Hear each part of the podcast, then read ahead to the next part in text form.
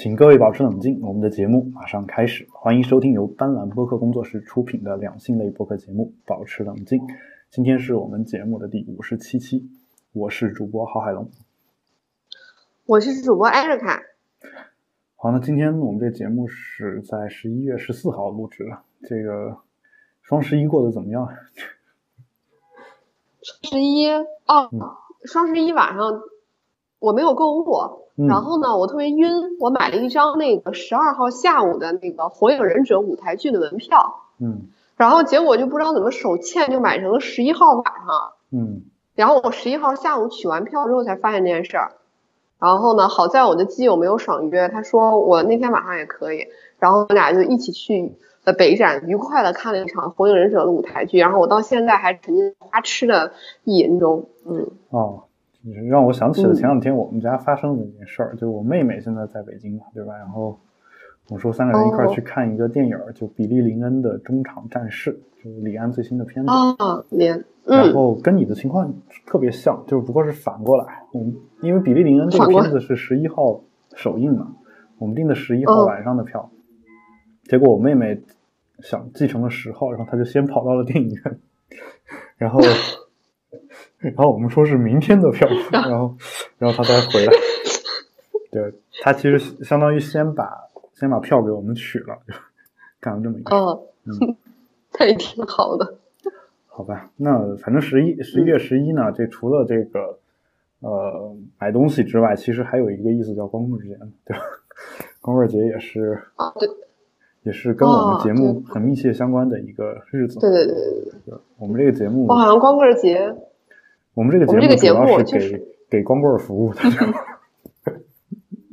对，因为本人就是一个光棍儿，然后刚好在光棍节，应该这样阐述一个故事，应该说，嗯，我的朋友在光棍节拒绝了一个相亲对象。嗯。那么大家可以觉得是认为是我，然后也可以认为是我的朋友。嗯。总之，做做节目的官方语言嘛。哦，这个是海龙哥刚刚教我的。故事是怎么样子的？能不能给我们简单的描述一下？是，就是你首先第一点是一个呃父母介绍的相亲对象，嗯，然后呢是父母的单位的领导介绍的，你懂的，这是一个背景知识。然后呢是你知道的，像我们这种外地过来在北漂的孩子们，然后呢家里的父母就会给，我不知道海龙哥有没有这样的经验啊，就是父母会给你介绍那种他周边的七大姑八大姨。的儿子或者女儿同样在北京打拼，因为父母不可能介绍，就是他不会不会认识到北京的本地人嘛，对，所以他会介绍这样一拨人给你认识，对，所以呢，这个男生就是其中之，对，是吧？嗯，所以说我一直想着等这波人结完婚之后，我妈就再也找不到合适的对象给我介绍了，我只要再撑两年就可以了。嗯，然后呢？嗯，然后，然后。此男就是一个学历很高的人，跟我的学历一样啊啊，理工科，对，呃，工科的，嗯。然后呢，其实可能这件事情我有做的不对的地方，因为一直不知道该怎么拒绝人家，嗯。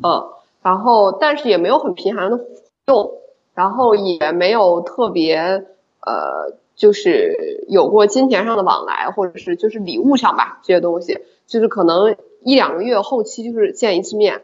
然后这种状况大概持续了半年左右，然后呢，我的男性同学说你应该早一点拒绝他。我说我觉得我不给他发微信，不给他回微信已经是很明白的了。我我没有办法跟一个男生直接说，我真的很讨厌你，碰我时候我都会觉得恶心，请你离我的生活远一点。嗯，你不需要这么说呀，你说这个干嘛？对，可是我心里就是这么想的。但你可以这么说，我说我觉得我们俩不合适，我跟你见面主要是因为我爸妈让我跟你见面。如果你也是这么想的，那么咱俩就咱俩就可以不用再联系。我觉得这个话已经很狠了，而且基本上对方也能够明白什么意思。对，我觉得对这句话已经特别狠了。就你说这句话，海龙哥，我其实不太能够说得出来。就是如果说一个女生，比如说海龙哥，你在相亲的时候，嗯，就是可能广大我们的男性听众朋友们，你们在相亲的时候，如果一个妹子什么样的表现，你们会觉得是啊没戏了。我首先，我觉得我啊，首先就我从来没有想过要有戏，但是我想问的是，你觉得一个男的什么表现，你你你觉得会有戏，会没戏。就是跟你吃完饭之后再也不理你了，就是没戏了。对，但问题就在于说是这样的，就是相亲这个事儿啊，我不是说所有相亲的就不好，我身边有很多相亲成功的，包括我的朋友。嗯。然后呢，但是在大城市有，尤其有一个概率问题，就是一般如果自己能找着的，一般是不会不会去家里找人相亲的，对吧？这这是我一个很很简单直白的一个概率上的一个判断。那一般这种人，他其实并不知道一个女生什么情况下是表示拒绝的。对于这样的人，我觉得还不如直接就明明白白告诉他。他如果知道的话，他早就追上女生了，对吧？我我就这种感觉啊。当然，我我这个是一个呃很粗暴的一个说法，就是嗯嗯，从概率的角度来讲，那具体的人可能具体对待嘛。就像我其实也相亲过，你你觉得我真的找不到女朋友吗？我不可能。对我我的感觉就是。哎，我我没经历过这个事儿，我想试一下。对我，我当时就这种感觉，而且我也不，而且我我不排斥各种渠道，就是认识女朋友，对吧？我就当当时的那会儿也确实单身嘛，我也不存在欺骗别人这种情况。但是我见了那个女性，那就是见了那个姑娘，我第一句话就是说我非常的抱歉，这个呃，我其实并不是自己想来相亲的。啊，我我估计是是因为我的父母，就是是因为我父母或者是我我的长辈介绍来相亲的，啊，我不确定你是不是也是相同的情况啊。如果你也是的话呢，就说如果你现在想分开，那么就分开。如果如果就是你觉得我们可以就是像一个普通朋友一样，就聊聊天吃顿饭，我觉得也完全没问题啊。然后那就就是你对长辈介绍的相亲，你就完全排斥吗？就是我可能会想，我我我就是我是什么形式的相亲，但是我可能要见到这个人之后才能决定我想不想跟他在一起。但是你说的话，我感觉你会是就是第一次就就 cut 剪断了一切跟人家可能谈恋爱的可能性吗？不，我我跟你说句实话，我我刚才说的整个这一番话，恰恰嗯，恰恰打开了跟他正常恋爱的一切的可能性。海龙哥，你简直是个天才！就是，所以我好崇拜你。我只相亲过一次，然后跟那个女生就是很就是关系还很好。当时就是喝完咖啡，然后吃完晚饭，就本来我们打算就喝完咖啡就走人的。我本来约的下午的时间，目的就是你知道约下午的时间的，你是女生啊，你当然知道对吧？就一般约对一般约下午时间的男生我都很讨厌。不一般女生要约男生下午的时间，意思就是要看一看，对吧？嗯，就反过来也是一样的，我就约了他下午吃的喝的咖啡，结果我们一直聊天聊到晚上，然后晚上还一起吃了个饭。那我觉得这个，我我不管说这是相亲还是什么，我觉得这次约会是成功的。嗯，尽管最后像像只是像一个普通朋友这种状态，但但就是说，我觉得，我觉得只有在这种互相平等的你情我愿的情况下。再往下走，才打开了我说的、你说的那个男女朋友或者是在一起交往的这样一种可能性。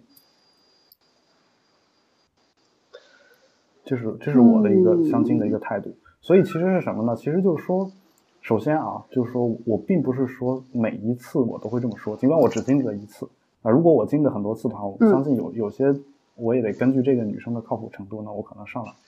也不会这么说嘛，因为这个女生是我从来没有见过也不了解的一个人，那可能我就直接上来说说，其实，其实我我并不想跟你在一起，或者说我并不是我自己本人的一个意愿，啊，这个事儿我得抱歉，因为本身我我让你我把你约出来本身就是我有问题嘛，因为我本来没有打算是这样一种呃真正相亲的这样一种想法，对吧？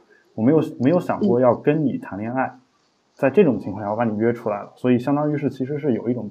欺骗的性质在里面，尽管我知道双方其实都可能会有这种听从长辈安排这样一种无奈吧，对吧？然后，嗯，这个包括我们看那个《欢乐颂》里面也有那个相亲的这种情况，对吧？然后那个两个人用英语做一段对话，说其实我我并并没有想要来相亲，完全是没有办法拒绝我的父母，然后他父母又不懂英语，对吧？然后就两个人就 互相就说了一下，对吧？然后原来是这样。对，基本上都是这种情况，所以其实其实是这样的，就是首先完全心甘情愿相亲的人并没有多少啊。如果你觉得我我是的话，我我觉得我还算，因为我当时就真的是抱着一个试一试的心态去去去，因为我当时刚好也也没有工作，什么都没有，然后嗯，也是单身，有的是时间。从你的观点来看，海龙哥，呃，就是你会比较喜欢我们相亲的第一次，并不是带着一个特别目的性或者功利性的角度去见面，对，这才是正常的约会。就只是，嗯，啊，可是我我是会一个，我觉得我有时候会是一个不太切实际的人，就是我一定要看感觉，嗯就是我原来是以为会有日久生情这个说法的，嗯然后，但是经过这个博士之后，我发现好像不太可能。我觉得就是一般两人搭不搭，有半个小时就基本上差不多能聊出来。对对，就是我见这个男的，我一定，你也是这么觉得是吧？你是这么觉得是吧？我我一直是这么觉得，而且我觉得是这样的，就是嗯，也许有日久生情啊，但是如果两个人能频繁的接触半个小时，我觉得时间已经够久了。就至少他是他是提供这样一个可能性，在这个基础嗯之上，比如说有十个男的跟你聊了半个小时，你觉得都还不错，那其中有一个跟你长期相处下去，那个可能是日久生情。你明白我的意思吗？我并不是说你聊了半个小时就一见钟情了，而是说你觉得这个人至少是还是不错的。啊，对对对对对对然后你跟他再相处，然后再相处一段时间才才是日久生情。我我觉得是这个这种情况还是多数，就是一见钟情的也有，但是呃最后结果比较好的比较少，对，就是第一开始日久生情的也挺多的，我觉得。但是嗯我说的日久生情，就是说，如果你第一印象就觉得不好的话，那也很难日久生情。就是我的。哦，对，你把我想说的都概括出来了。就是我第一眼见这个男人，我一定要有感觉，就是不一定是一见钟情的感觉，但是想要进一步跟他接触的冲动。嗯如果我见第一次这个男的就没有任何感觉，嗯我就压根儿不会再想见第二次。嗯。那好，言归正传，这个博士同学就可能属于后者，嗯。就是真的没有任何的感觉，标准的理工男的打扮和气质，嗯，嗯，然后他也实在是不太对我的胃口，你得说一下就是理工男的打扮和气质是是是什么气质？呃，就是我我其实一直觉得，可能我在恋爱上是一个不太切实际的人。我对我自己其实挺没有信心的，海龙哥，就是嗯他的那款是那种，就是嗯呃冬天见的嘛，嗯呃高中生穿的那种，你记不记得咱们上高中穿的那种鸭绒衣，就是我没穿过。一半儿红一半儿黑的。哦，你没啊穿过鸭绒衣，你这么前卫。你就说羽绒服。我就是你的同羽绒服，嗯，这种袖子是红的，下半部分是黑的，啊，我有袖子是红的是那，种学生身上是蓝的那种。对，就是那种学生基本款，很厚。嗯，就是我觉得你的高中同学或者大学同学那种人穿过，我也穿过。然后啊，好吧，我对不起你。啊没事，你。完了，我会不会我我会不会掉一一大堆粉？然后今天录完节目，就有一堆大堆男生已经把我拉黑了。没有，我觉得故意的然后如果我在这儿解释一下，如果大家喜欢艾瑞卡的话，一定要听从她的穿衣指导。谢谢大家。嗯然后里面是格子衬衫，工科男最爱的格子衬衫，就不是很舒服的那种格子衬衫，然后配上圆领秋衣，嗯就是那个圆领已经起了边儿了，你知道吗？嗯，我知道。就是那个圆领的，对对对，那对对对那个感觉，嗯，白色的，也也是这样。你还能跟我录下去吗？你会打我吗？我可以，我不会打你。你说，你接着说。好好，然后那个没有任何深浅层次的那种浅蓝色的牛仔裤，嗯浅蓝还是深蓝我记不住了。嗯嗯，就这个是就就是就是就是那种牛仔裤，就纯色的呗。完了，对，纯色的，纯色的然后没有任何，对对对对对，然后没有任何磨边儿处理，裤腿儿就是那种就就是就是那种直筒，对对对对对，然后一双那样的旅游鞋，就是我们上高中穿的那种旅游鞋，就是我怎么描述那？就是因为我完全不 care 运动，就是我对运动一点点好感都没有。就是任何运动服，我逛街的时候都不会看。但是如果一个男生穿运动服穿的很舒服的话，我很喜欢。嗯。然后，那就是那种旅游鞋，可能是安踏或者李宁的吧。就是可能咱们都既不是篮球鞋，不是男生穿的篮球鞋，也不是男生穿的滑板鞋。嗯。然后也不是那种帆布鞋。嗯。除了这这几款以外的。嗯。运动鞋，嗯嗯，然后对，就是这种这种风格，嗯呃，首先这个也是你第一个问题，印象对对对对，我我不太就是我不太排斥男生会稍微收拾一下自己，嗯，我觉得很好，就是不要太过头，我会很喜欢这样的男生。你说你觉得我浮夸或者怎么样也好，我我想到一个事儿啊，就是说。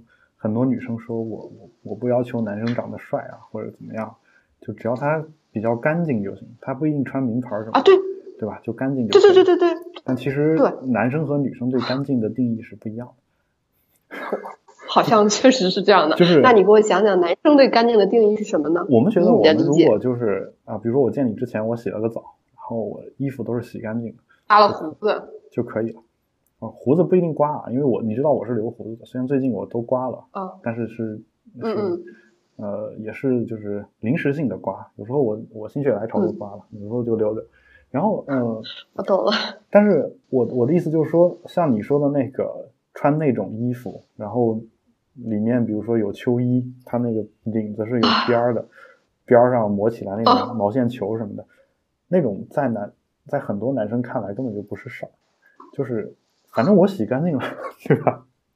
就是 我还洗澡了呢，我为了见你都洗头了。他他不是他不觉得这是一个什么值得标榜的事情，但他觉得干净就是这个意思。你明白我的意思吗？我我我明白。对，就是说，但女生的干净可能就比较复杂啊，就可能你衣衣服你对太复杂了。对，就是可能为了干净，可能女生得化半小时妆。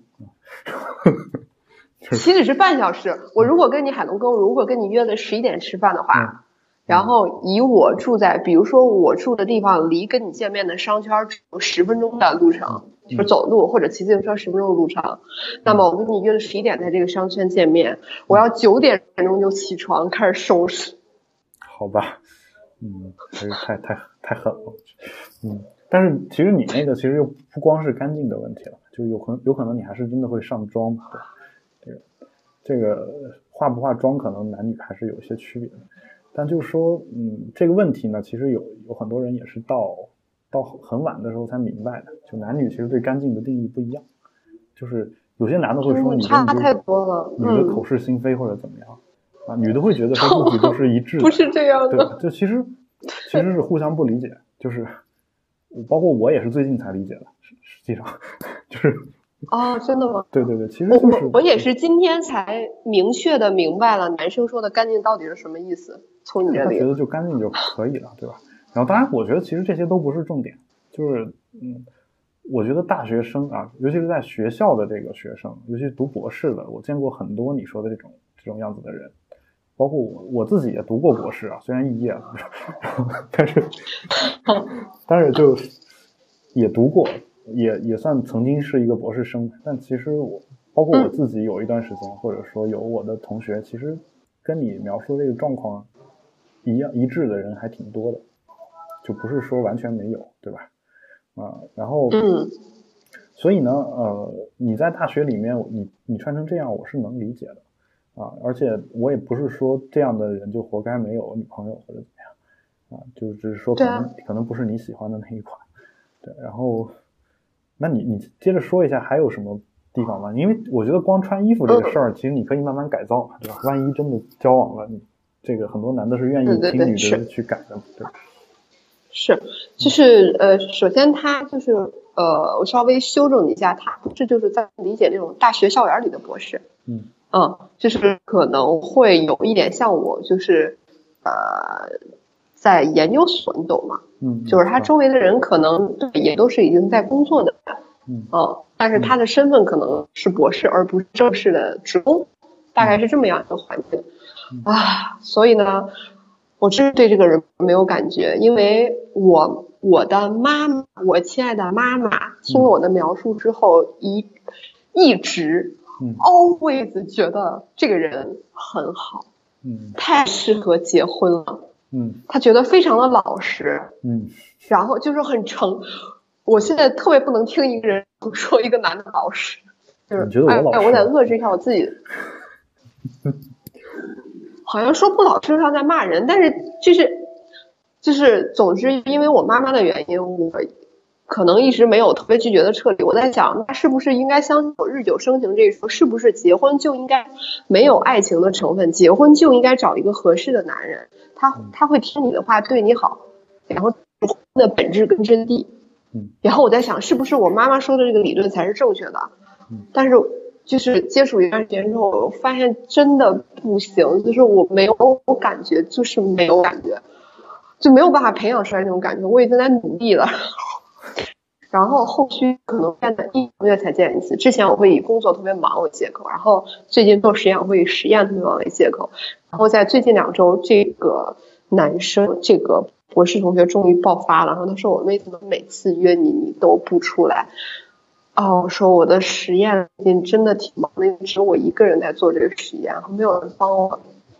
然后，然后呢，他就他说我也很忙呀，就是呃，我忘了跟你说一个非常重要的点啊，就是呃，这位同学的叙事画风是这样的，海龙哥，嗯，就是跟你微信就是联络的语言风格是这样的。呃，比如说他约你明天后天干嘛？他会说，嗯，这一周整个工作日没有联系你，我非常的抱歉，因为我处在一种持续感冒的状态中。那么呢，在这周的工作结束之后，我预计在周六或者周日的下午三点到五点，我举个例子啊，三点到五点中间，我大概有两个小时的空闲时间，准备放松一下自己。不知道你愿不愿意加入呢？我觉得。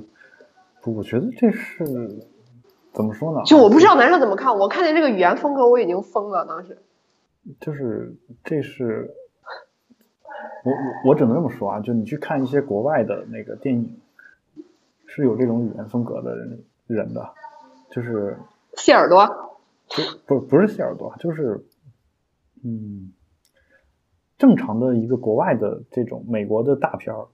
有些男男性在某些特定的场合下，他就是这么说话，只是说，然后就是那个那个是他是说的英文嘛，翻译成汉语可能就是这种风格，然后就是对，可能那个场合跟你这个场合还不不一定一样，就如果他已经跟你恋爱了或者怎么样，我觉得就就没问题，对吧？然后对，然后你接着听海龙哥，我还没有说完，就是这个语言风格，嗯，这个完了之后，然后约干嘛呢？然后他会告诉你说。嗯，我不建议每次都看电影，然后因为看电影又浪费钱又耗费时间，然后我心里就在付费。我实在是跟你除了看电影之外，我不知道要跟你说什么，好吗？嗯，这是我自己心里想的。然后呢，在下面他会告诉你，我我说那好，那我们不看电影，那他说我建议我们进行一次面谈。哦，面谈，我说好。然后他说，如果是面谈的话，那么我需要先准备几个话题，想想聊什么。我已经疯了，海龙哥。嗯，我已经内心在咆哮了。我觉得他说的都对，但是他他他是要在内心的咆哮着去说，不需要跟你直接说。我觉得我已经很忍耐的，我说，我说好的呀，我们可以见面再聊。就是我觉得，如果我手里有一根什么香蕉之类的话，我就已经要捏成香蕉泥了。嗯，就每次微信都是这个这种套路。然后呢？就大概是这样，就这种语言风格。那么到了这次，不就一直没有见面嘛？然后他就非常的生气，他说：“呃，我每次也是很忙碌的，呃，我每周也在尽量挤出时间来来见你。”呃，然后我说：“那我觉得我很抱歉。”啊，然后他就最反感的事情是让我什么呢？他说：“呃，他说我一直以为我们的接触是以在谈恋爱的前提下来进行作为朋友的接触。”我当时就蒙圈了，海龙哥，我不知道你有没有见过这样的男生。呃，我觉得我已经之前跟他你没跟他交交往，我觉得是很好的。我觉得你还是那句话，你早早就应该拒绝他。如果你早就知道他是这种感觉的人的话，就是你你实我说句实话啊，就是你之前说的那一堆，我觉得我还不觉得他太不懂事儿，我就觉得他还是一个可能没谈过恋爱的人，就那样子，对吧？但是最后这一句，我其实也挺崩溃的。对我当时就就是就是。对，就是双十一发生的事儿啊！双十一，大家我的听众朋友们，要不就在自己清空购物车，要不就在给女朋友或者男朋友清空购物车。只有我花了一个上午的时间，然后来结束一场靠谱的相亲。嗯，我要遏制一下我的情感。我，我觉得就是说，你你你首先说的那个什么点心理工男什么的那个问题啊，就是这个之前其实这个无论是女的对男的还是男的对女的，都有过这样的一些讽刺，比如说。蒋方舟当年其实写过那个关于清华的工科、理工科男什么是是一个什么样子的状态一篇文章哦是吗？然后男的也经常男男男性圈里面也经常有一个词叫工科女博士，就是就呃哎呦完了，我也是，对你你不是工科嘛对吧？就是这个啊好，就是但就是其实我我觉得都都我觉得就是说。啊，天下乌鸦一般黑嘛，对吧？就互相都在讽刺嘛，对，就是也没没有必要说谁谁谁好谁不好这样一种感觉。五十步笑百步，对，都是这个样子的。但就是说，你你说到他那个穿衣服的那个状态啊什么的，我觉得其实这个都不是关键，就是关键就是还是说这人是一个什么样的人，就衣服这些都可以改。像我自己之前，对这些都是外在。嗯，对我当年还就是呃。实说句实话，我当年这个，呃，我我我之前曾经就是也也是舍不得买跑鞋，好的跑鞋，耐克我舍不得买。就耐克其实不算特别好的，实话说，但就是说其实，呃，当年已经算很好了。对，当年我都我都舍不得。咱们的当年，最后我我就只能去买个李宁，是吧？然后。就当年李宁其实对我来说已经消费算高的，最早我只穿特步。对，就李宁也挺贵的。对，然后嗯，也是就是我我工作以后，我有段时间也就在凡客上面买衬衣穿，我会一次性买四件，然后来回换着穿，去去讲课什么的。就我觉得早年间我的学生应该见过我穿凡客的衬衣上课，可能他们不知道那是凡客的。就是。没有，就是衣服的品牌，我一直觉得不重要。就是你只要搭配好的，就才是重点。对，那会儿我也其实不太懂搭配，可能就在你心目当中，也就是刚才那个工科博士的那个样子啊。但其实我在大学的时候，可能甚至还穿棉衣什么的，就其实穿上去会人会显得特别臃肿，特别就不好看。就是我我不反对男生穿鸭绒衣啊！完了，今天又今天我们的两性节目又跑题了。上次就是因为跑题都没有人反馈我们，今天又变成了艾瑞卡的时时装知识心得讲。就是男生穿鸭绒衣也可以穿的很好看啊。对我不是说鸭绒衣的问题，太浓了。我认为就是厚。我认为还有比鸭绒衣更难看的衣服啊，对吧？就是。就 当然我也穿，我都穿过，都都没有问题。但就在我穿那些的时时候时候，那也有一些女生会主动跟我说说，其实其实我挺喜欢你的一些身上的一些特质。她会告诉我说哪些特质，她也不会说我是衣服怎么怎么有问题啊。就是对对对对，对我觉得其实其实都都没什么大问题啊。但是就有时候看人是一个综合性的看的。有时候艾瑞卡在节目当中吐槽她相亲对象啊，就是。就当然，我还是先这样啊，就是在说别人之前，我觉得还是得先，你你虽然也做过自我批评，但我还是得说你，就是说你可能真的该拒绝的时候就先拒绝，别对对，我这点做的不好，你这样就是互相耽误。我跟你说，虽然我觉得你也受到了惩罚，因为这段时间你也没找别人，对吧？然后就你我没找别人是根本没有人，对，耽误的是自己的时间，泄露了自己的本质。但我觉得就是说，你你可以想办法自己去别的地方，呃，去找一下嘛，对吧？就是对，因为之前对这一点我一直在反省，就是其实有很多人都说，你如果这样的话，你应该早就很明白的拒绝他。我说，就是我不是在给自己找原因，就这件事儿我确实做的不对，就是就是，但是就是中间会有段时间，我会去想，就是可能我妈妈告诉我的那种婚的感觉。是不是其实所有的人都是这样的，或者包括你海龙哥也是这样的。就是我妈一直在给我灌输说，婚姻是没有爱的，就她一直试图让我相信这一点，婚姻是没有爱情的。我觉得婚姻就是两个适合的人在一起过日子，他听你的话就好了。那我觉得我就很困惑，只是一种情况，就是我们其实节目当中一直也在说一个观点嘛。如果你还记得我们曾经的观点的话。就其实结婚和恋爱是两回事儿，但这两回事儿有可能发生在一个人身上，有可能发生在两个人身上，对对吧？这我觉得无所谓，就包括而且就算是一个人身上，难道他是一成不变的吗？你真的喜欢上一个人，对方也喜欢你，你们俩结婚了，但你们的爱情会一直维持下去吗？你们的婚姻会一直维持下去？不会，就是这两个哪个维持的时间更长都有可能，对吧？我觉得，嗯，对，我觉得其实你妈说的只是一种情况啊，或者说只是她自己的情况。所以你得想一想。可是我不喜欢这个。对你，你其实你妈已经不喜欢你爸了。我我我这个说法其实挺让人伤感的。但其实很多我们上一辈人的那个相处的那个模式，基本上就是这个样子。就几十年相处下来习惯了，就变成亲情的感觉。甚至他们当时在一起的时候，也是通过相亲在一起。然后也也不是说真的一见钟情那种感觉，对吧？也也不是说真的有，甚至我们那儿有就有相亲直接就结婚的。就根本就谈都不谈，对吧？就直接结了，这种也有。嗯，我对我，可是我实在是特别接受不了。我不知道你是怎么想的。我觉得，我觉得是这样的。我觉得一定要有我自己的选择就没问题啊！我就宁愿选择一个我不爱的人结婚，那别人也管不着。就如果是这样的话，嗯，就这个事儿，我觉得是因人而异的。有些人他就觉得，因为我听了无数人说过，说这个人比较适合结婚。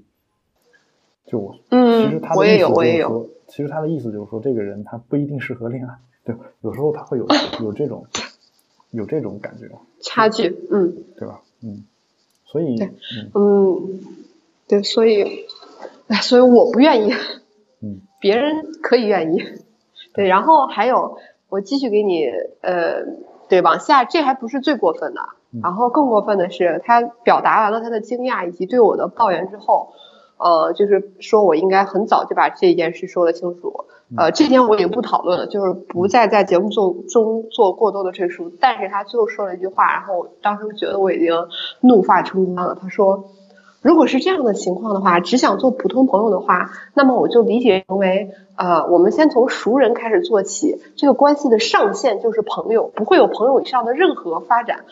我已经不想理他了。然后呢，接着他又说，如果是确定，从你确定是这样的理解是正确的话，那么我现在需要跟我的父母做一些隐性的说明。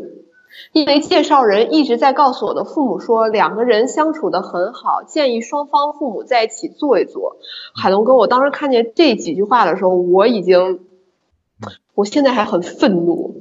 我觉得你一个正常的男人，怎么能在这种情况下把父母搬出来？是要威胁我吗？对，我觉得就是不懂事儿，对吧？然后。呃，当然，当然，我我我倒觉得说，嗯，其实你也自己在发现，你在节目当中也把他这事儿给抖出来了，对吧？我觉得，呃，这这个 两两边的事儿你都，我觉得他应该不会听，保持冷静的。对，对，但是我们的听众很多人知道这件事情，对吧？然后。不过我我的意思是什么呢？我的意思就是说，你可能有时候得变得更加的雷厉风行一点。就对方说，如果你觉得我们我我特别欠缺这种特质，对，就如果对方说你觉得我们的上限是朋友的话，那我们就怎么怎么怎么样，或者说我们我就以朋友为上限。他这个话说完之后，嗯，我觉得你就能一句话给他顶回去，说我们根本就没打算做朋友，就是或者说怎么样，就这种这种话，我觉得该说是要说的。而且就是说，嗯嗯，怎么说呢？就是说，呃，如果你每次经历这种事情，因为这种事情你可能已经经历过就不止一次了吧？我觉得，就至少这已经不是第一次了。在我在我看来，就这真的是第一次。不，我的意思就是说这样话。我的意思说就是说相亲，然后最后不合适，然后你又没有早拒绝这种事情，对吧？对，如果是这种事情的话，就是说，嗯，你。你我记得你之前也在我们节目当中一起我们聊过相亲的这个问题嘛，对吧？嗯，其实其实有时候我并不愿意过多的去给你安慰或者怎么样，你你知道我的意思吗？就因为我明白，有时候人是在扮演别人认为的那个样子，就是当我给你安慰太多的时候，你就会越来越伤心，你就会觉得确实是他不对，然后就是这个人 有问题，然后你你就会说我我真的是受到了受到了很多的伤害，这样一种感觉。这种事情最好的办法就是赶紧过去，然后不用去想它，然后开始下一段恋情。如果你不知道怎么开始下一段恋情，嗯，多听保保持冷静，然后对，多听保持听听艾瑞卡的失败教训。我的意思就是说什么呢？就是说你你其实你自己回去听一下我们之前做的节目，你也能知道你应该怎么去做。我觉得对啊对啊，对是像我之前其实也跟你传授过很多这种在。认识认识其他人的这样一些方法，当然我们不是马上就要你就要毕业了嘛？对我也没有对，你要毕业的话，我就要毕业了啊！你毕业的话，其实就比如说你有时候以后可以考虑，比如说呃，真的去见一下我们的听众或者网友或者什么。就如果你们的兴趣是一样的，就比如说你在网上你可以认识一些就是兴趣一致的这种网友，比如说真的都去看《火影忍者》这种男性，对吧？然后。火影忍者，火影忍者。对，我觉得有看火影忍者的人特别多，包括我在大学的时候有很多朋友都在看。然后我觉得你可以就是在这些同号里面去去多认识一些人嘛。然后你认识的多了，就两个人只要有共同话题，你们就可以约出来见面，就不用专门找话题或者怎么样啊。对啊。你那个你那个相亲对象，专门举准备几个话题聊。你那个相亲对象给我的感觉就是。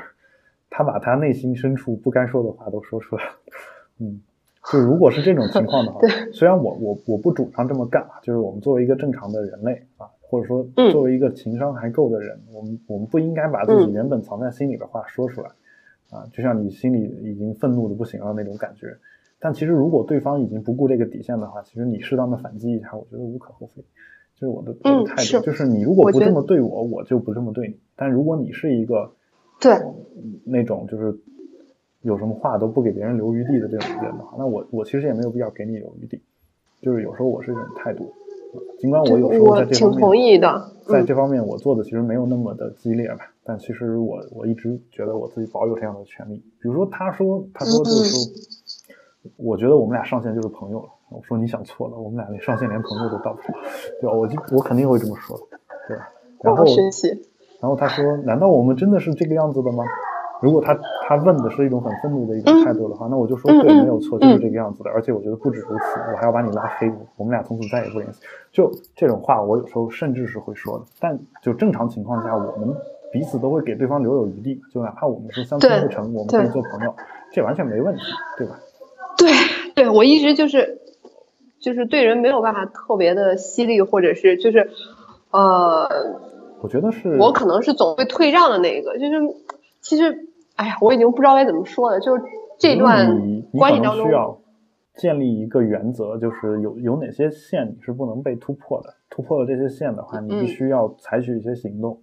如果你一直不这么干的话，那很有可能的一个结果就是，你每次遭遇这种事情，你可能找一个朋友去倾诉，然后倾诉完了之后，这个朋友也一直在安慰你，安慰完了之后，你你就会想说，这事儿确实是他做的不对，然后。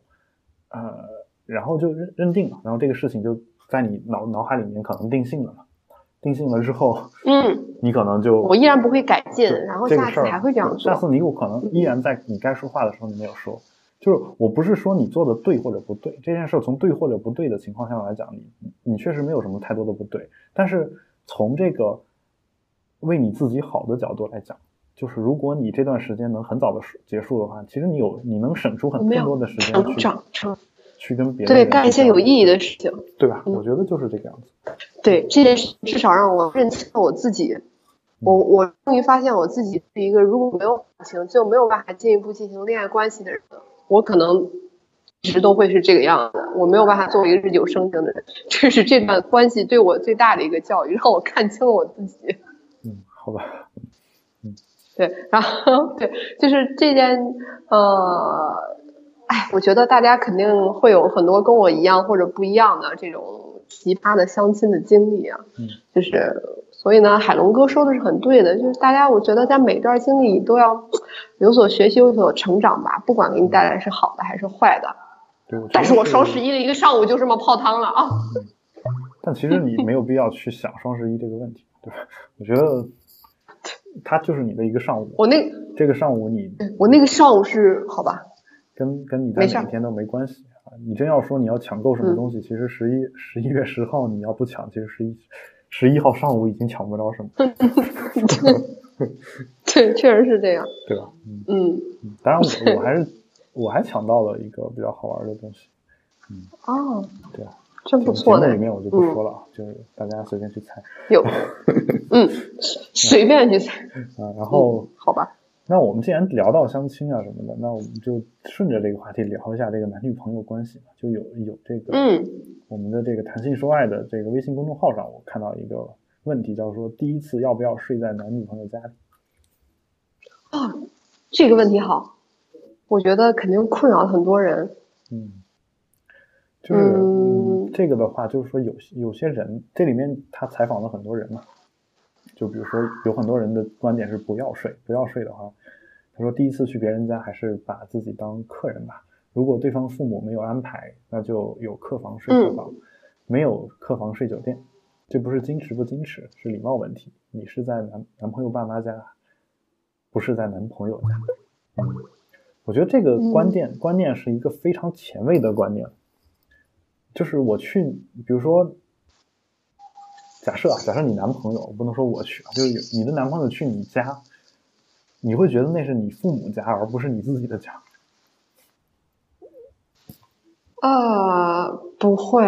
对，如果是，哎，真的不会。就哪怕哪怕你真的是在北京有自己的房子，或者你租了自己房子，然后你你们一起回老家的时候，你你会觉得那是你父母的家，而不是你自己的家。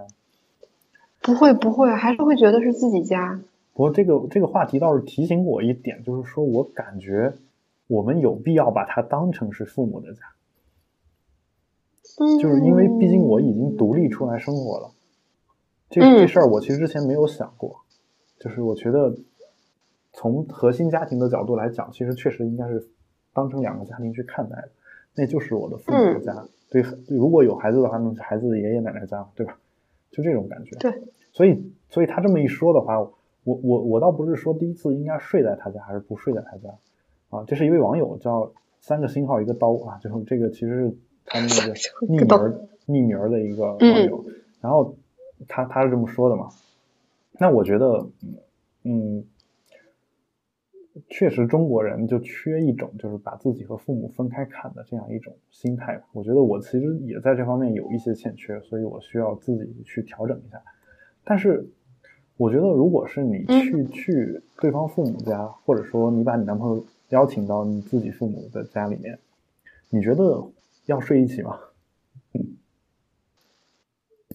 嗯，已经确定了男女朋友关系啊，我我是这个意思啊，就那也不会，不会是吧？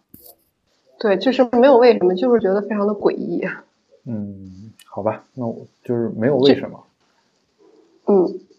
就是会本能的排斥这个，说句不太恰当的比喻，就好像结婚之后家里住了丈母娘或者婆婆的感觉一样，可能不太恰当，但是我会，我不会，不知道为什么会把这两件事刚才突然联想到一起。嗯，那其实你还是把把把父母和自己分成两个家庭来看，对吧？嗯，应该是。如果有外人的话，我觉得怎么能够和谐的叉叉分叉呢？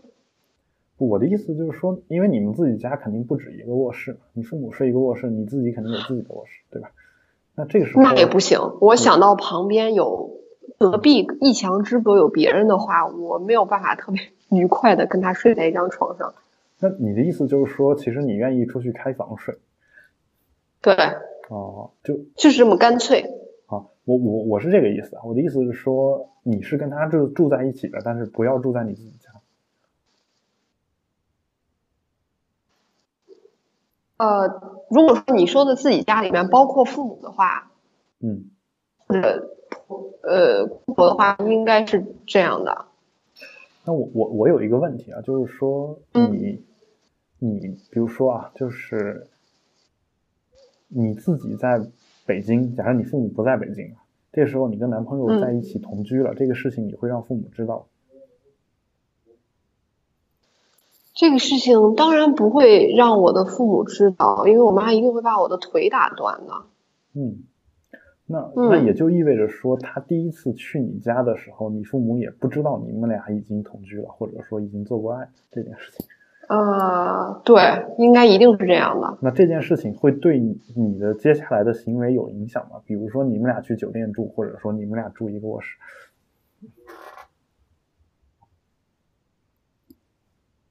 啊，接下来这种情况就是不会发生的，海龙哥。嗯，一定是分开睡，在父母家。哦，但但你会在父母家，要不然就，哦，我觉得，哎呦，这种事儿让我想想啊，我觉得我可能会，因为我完全没有办法想象我的父母会做出来什么样的反应，我我的母亲会做出来什么样的反应啊？嗯，他会让这个男生去酒店睡吗？这会很，因为如果是我的话，我可能会让男生，哎呀，我我真的不能接受两个人的私密空间以外有别的人，就是父母也不行。我其实我就是很诡异，就是你你你你过年的时候会跟爷爷奶奶在一起过，我我就一个问题啊，就是这个其实关系到你父母是不是跟他们的长辈在一起住这样一个问题。不会，因为我的家庭会稍微特殊一点，我的父母都不是本地人啊。然后我每年过年的时候，我爸爸总是在除夕或者大年初一值班哦，这就是当一个临床大夫有多么惨。这种情况可能持续有十，我到初中吧，嗯，都是这样，初中真都是这样。所以我基本上过年都会跟我妈回呃另外一个省的姥姥姥家过年。嗯。我之前没有觉得有什么问题，但是我后来上了中学之后，我的同学会说：“哎，你怎么可能不在你爷爷奶奶家过年，而回你姥姥家过年呢？”说一样的，就是说你我我我的问题并不是过年这件事情，我关心的是你父母我明白，从来没有在你爷爷奶奶或者姥姥姥爷家住过，很少，就是很短，就是跟着父母去看爷爷奶奶的话，就大概停留一天吧，就不过夜就会回来。然后去看姥姥姥爷的时候，对我我的家庭实际上是非常封闭的，就是我成长的环境里只有父母，嗯，没有任何的亲戚，嗯，亲戚都在别的省市，只有过年过节可能见那么几天，嗯，哦，然后我的父母也没有很多的朋友，就是不会有很多的人非常热闹的天天来家里，嗯，对，嗯，对，那所以其实其实就是说，嗯。你你是没有办法容忍说你跟你男朋友在自己家住，或者说你去你男朋友家住你也难以容忍啊？对对对，不简直没有办法容忍，就是那你你不觉得不能过夜？我我我意思过夜好诡异。你不觉得这个事儿已经就是给你替你排除了很多男男朋友的可能性了？这个条件 就是我我是这个意思啊，就是说呃嗯，无论为什么会这样说呢？啊，我我我我就说一个很很常见的例子，我并不是说你一定要做什么或者一定不要做什么，就是你你你找一个男朋友或者我找一个女朋友，我们总是有有如果要是奔着结婚去的，那如我们总是要有一天要去见父母的吧？对呀。如果我的父母不在北京，那你是不是势必得去父母住的那个地方，父母的家乡，对吧？那到了那个地方的时候。作为一个正常的，比如说准岳父、准岳母，或者是一个公公婆婆，就准准公公婆婆嘛，就没有结婚的。嗯，就是如果他们是一个情商比较正常的人，他他是不是应该邀请你在自己家里面住？对。然后这个时候，请问你怎么拒绝？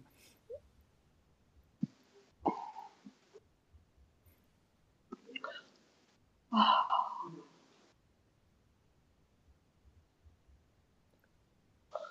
啊！节目忽现突然出现了卡壳，因为我也不知道该怎么回答了。对，然后还有一个问题就是，你父母如果好尴尬，邀请你男朋友在家待着，你怎么说服他们不要邀请？然后还还得说服你男朋友不觉得这事儿怪？啊，没事儿，可能可能他来我父母家的时候，他愿意住在我家就好了，就不要跟我睡一间房就行了。但是我没有办法接受住在别人家。你也可以不睡在。但是啊，反正不跟他睡一间房嘛，这无所谓。我我是这个意思。我我我现在不确定的是你，我不是说一定要跟他睡在一个房间里啊。就我的意思说，你要不要住在他家？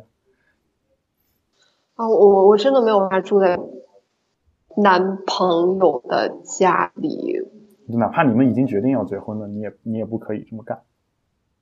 我至少现在是这么觉得的。那如果你们我不知道，就你的丈夫家你能不能做？可能是我，可能是我一直对这件事情都非常非常的排斥吧。嗯。就我会从心里头非常反感。但是我还在。你是这样的想法的话，你其实可能需要一开始就被这就跟这个男朋友把这话说清楚。要不然会，就像像我这种比较敏感的人，可能就会想想多，你知道吗？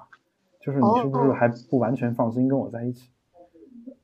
就是为什么，因为顾及见我哦，对吧？你现在是一个敏感的人，就不理论上就是这个样子啊。就是说，呃，就不是不是经常会有一些这种恋爱指导啊，说如果这男朋友觉真心跟你谈的，他他。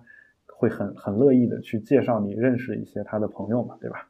对，或者家人，我我我很乐意啊，就是我很乐意去做客呀，我也会觉得很开心啊，这是他正式承认我的一个方法。但是我真的没有办法接受在他家过夜。就是说，你你不会住在他家里？对。然后包括你结婚也不会。对，因为我对这件事情跟长辈同住有非常深的心理阴影。就是住，我没有办法接受这件事情。就是我觉得现在咱们讨论的就是一些对偏理想化的情况，理论上我就是没有办法接受，我一点都接受不了。哦。但是现实生活中，我觉得结了婚之后这种事是可能的。你有很多的人情世故要去处理，比如说我们都在北京，父母来了之后，我觉得很多人都会碰见这种情况，父母可能会来小住，嗯，对吧？住在你们的房子里面，或者是呃大住一段时间，嗯，啊。就我觉得这件事情你没有办法避免，我也接受不了。实话说啊，就是说你说的那种长期跟长辈在一起住，我我其实也接受不了。而且我相信很多人对我都接受不了，只是说包括结了婚以后可能都接受不了。只是说就很现实的一个情况嘛，就是说有可能过年你会去他家住一天，就很简单。我能去住酒店吗？嗯，我我我明白你说的这种情况。哦，我我觉得尴尬癌都要犯了，住在别人家。就是嗯，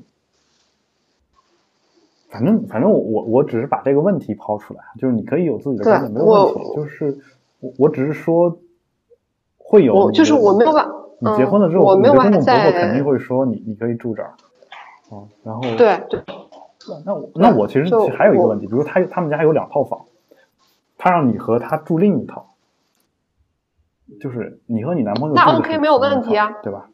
就是只是你不能完全不能跟父母在一起住，对，嗯，好，那我还有一个问题，如果这个人有，哎，我觉得录完这期节目之后，大家都要把我拉黑了。没有没有没有没有，就我觉我我只是就很开放的在探讨啊，就是嗯。呃，你你说的很多顾忌，其实我也有，包括包括就是父母来常住啊这种事儿，就这种事儿，我觉得其实我是我我也是不太能接受的，就。就是对，就不管是对方的还是自己的，我觉得可能我都没有办法接受。对对，但就只是说我我觉得说有些人的这个程度不一样，你可能就是一天一小时一分钟可能忍忍不了，对吧？回忆起来全部都是童年噩梦，我简直不能想在一起做这件事情。其实是我我是这种感觉啊，就是你让我过夜反而没什么，因为反正我睡着了，大家都睡着了，也没什么焦虑，对吧？那你还起床呢？你起床之后怎么面对这种尴尬的家庭，这种微妙的关系？我尤其我觉得女生就是去男男方家里，我觉得没有办法。你怎么自处？你是你比如说你们吃完饭，女生是应该帮着洗碗还是不帮着洗碗？不帮着。这个问题已经困扰了我好多年。不帮着洗啊，就或者说你你愿意帮着洗就帮着洗，你不愿意就不愿意呗。你是客人呀，我我没见过主人会要客人一起洗碗。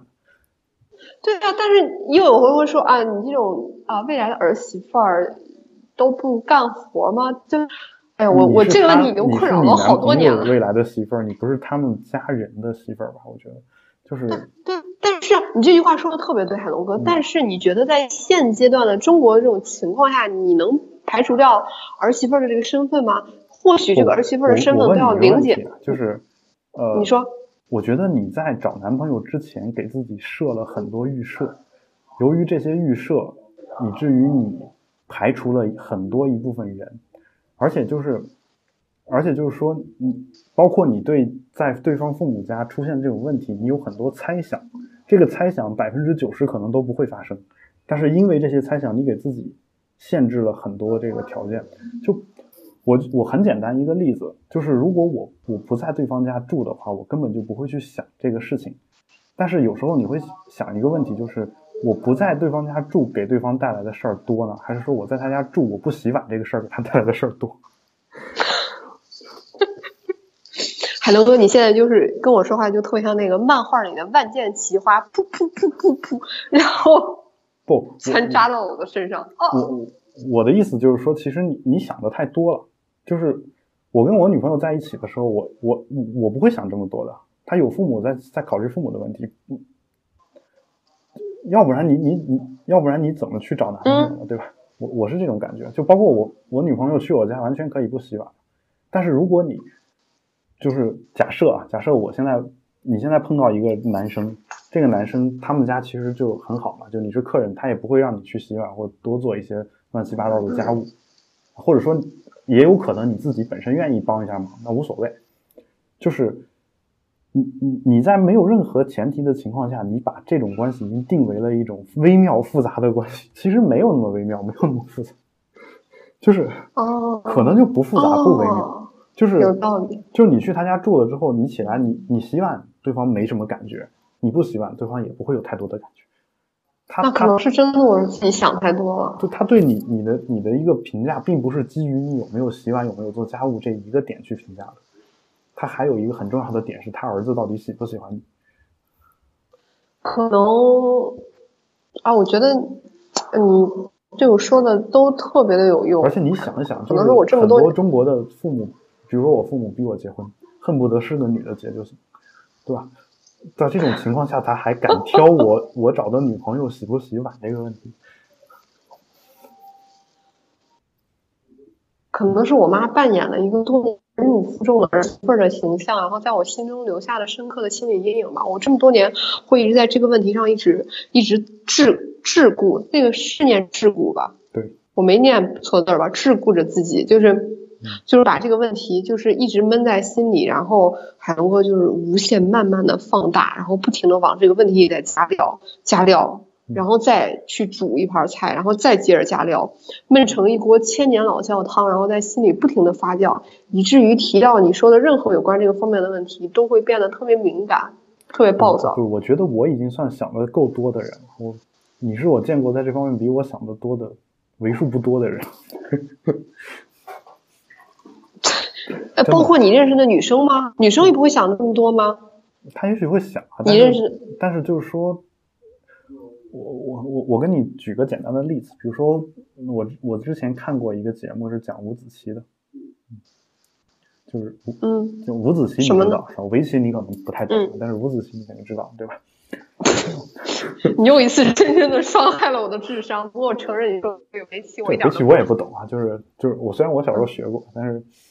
嗯，怎么回事呢？就是有人走了一步，这一步之后，后面有一千万种变化啊，就反正就是无数种变化就是嗯，在那围绕着那一个棋子，可能展开数十种变化，招一招，招招都是置人于死地，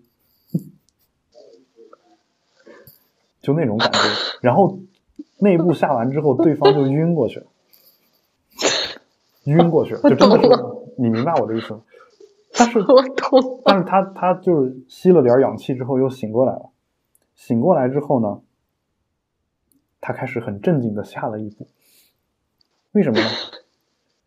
他下哪一步呢？就你一开始一开始你觉得那个棋他就一定死定了嘛？但他下那一步就是当时那种情况下最危险的那那个地方，就是他解决的是最重要的那个问题，他把那一步解决了之后，他发现问题瞬间就变得没多少。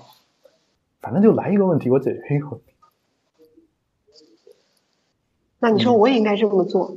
我认为像五子棋一样去 下男朋友。因为因为是这样的，因为这个世界上人太多了，每个人的情况都不一样，你根本不知道你未来会遇到一个什么样的什么样的丈母娘，男人，什么样的不是我说丈母娘，什么样的就是公公和婆婆，对吧？那你你在这种情况下，在这种情况下，你你你总是把你的公公婆婆往最糟里面想，你的公公婆婆未来的公公婆婆如果知道这一点，他们心里会多么难受，你知道吗？人家可能是很好的，就是很接受过现代教育、现代思想的啊，像我这样的知书达理的人，对吧？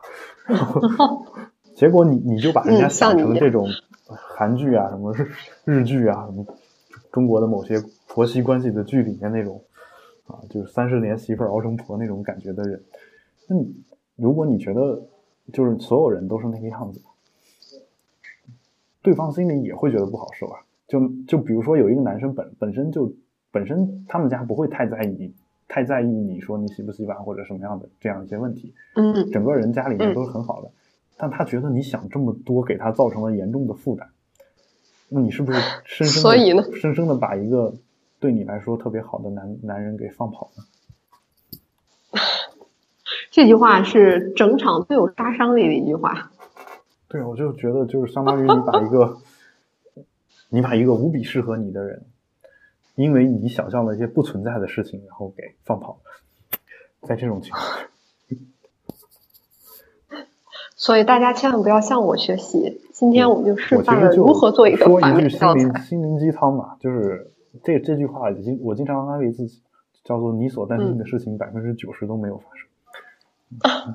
当我回过头来想我所担心的所有事情的时候，确实是这个样子。那我那我还担心个毛嘛？那百分之十发生了，那我也是认了，对吧？那要那你怎么怎么样？就你你你以为对方父母的杀伤力是一万，结果是其实只有一千啊？那你担心那九千干嘛？我我对，那一千你还处理不了吗？对你都能有本事担心一万了，我觉得你处理一千对你来说能力绰绰有余。听起来好像确实是这么回事儿。是是这个样子呀，对吧？嗯，就我我为什么就劝大家就不要不要陷入一个关系里面去多想。就我之前其实有这个问题嘛，之前我之前的感情经历不顺畅的时候，深深的陷入了这个就无法自拔。就是你你就越想这个事儿越越越气人嘛，就是因为很多事情想越想细节越多，越想细节越多，很多细节就是你自己大脑给脑补的杜撰出来。对，就你觉得其实对方是多么多么的渣，是吧？想了一大堆，但其实这对你来说有什么好处呢？没没有任何好处，就是让你自己心情越来越不爽。然后你再碰上一个朋友跟他倾诉，倾诉完了之后，朋友首先你给朋友造成了很严重的负担，就他听你讲了一个很悲惨的故事啊，如果他不是怀有一个八卦的心的话，他就觉得很有负担，然后他就开始安慰你，他安慰你肯定得说你说你的好话吧，听给你说好话吧，那你就对。你就说你你你想的都是对的，他想的都是错的啊！你听完这个话之后，你就你就觉得说，哎呀，就是这样的，那人就是个人渣，然后开始脑子里面继续开始想，无限的脑补，对，无限的脑补。那你到最后，只有一个后果，就是让你因为这个就是不好的事情给你带来的这个负面影响越来越多，而且持续的时间越来越长。原本你三个月就能结结束的事情。生生持续了半年或者一年，这种情况都有。对，对，这个负面情绪已经持续到我今天了，从周六开始。所以我希望今天的节目做完之后，你能从这个负面情绪中中走出来，然后走向走出来的最好办法就是对遇到一个新的男人。嗯，哪怕遇不到，我觉得你也能走出来。就是你得有这样的一个健康的心态，对吧？嗯，就是你你健康健康，不要不要以以有没有男人来作为自己的评判，就是反正这人我不喜欢，我不跟他在一起，这样的话其实是件好事儿就好。是的，不要觉得说自己投入了那么多，或者说自己好像没做错什么，但是却被对方怎么怎么样。对，还好我什么都没有投入，但是哎呀，我我就是经过每一件事情，就会觉得，哎呀妈呀，好吧。恋爱这件事情，好，那我们就这个话题是什么呢？就是第一次要不要睡在男女朋友家啊？这个事儿呢，我其实也希望我们展开了激烈的讨论。听众能给我们一个你的一个感觉，我的感觉就是，其实就是反正就如果是如果不是本地的话，就比如说我们在都在北京的话，那这种的话，其实你睡不睡都无所谓，反正你自己有住的地方，对吧？但如果你是去了自己的一个家乡或者是什么样，就不是在一个同一个城市的情况下，我个人其实还是倾向于说，就就住着呗，就除非说那个家小的实在是住不下，还得打地铺或者睡沙发什么，那我们就另说。但是如果住得下的话，我觉得其实也觉得无无所谓，只是说有一些父母他会觉得说你们俩还没有没有结婚，怎么能睡在一个房间里面啊？但是我的感觉就是。生米煮成熟饭之后，他们也就也就不在乎，就 就是。你今天场上的每一句话都特别有杀伤力。就是我们就说的对，就我们就做了，能怎么着吧？嗯，就是呃，对，能怎么着吧？对吧？就是正人君子已经做不得。坚定小人，你是？对啊，就是。就这种感觉，对吧？好，所以嗯，这是我的一个态度啊，跟艾瑞卡态度不太一样。我希望大家能把自己的态度表明一下。这篇文章呢，我们也会附在我们的 show notes 里面。也感谢大家的这个收听。如果有任何的问题，也欢迎大家通过社交网络来与我们取得联系。我们的微博是保持冷静播客六个汉字，我们的 Twitter 是 Keep Calm Podcast。也欢迎大家加入我们的 Telegram 群来和我们讨论，同时也。欢迎大家在网易云音乐给我们留言啊，我都会看的啊。那我们今天的节目就做到这里，请各位保持冷静，我们下期再见，拜拜。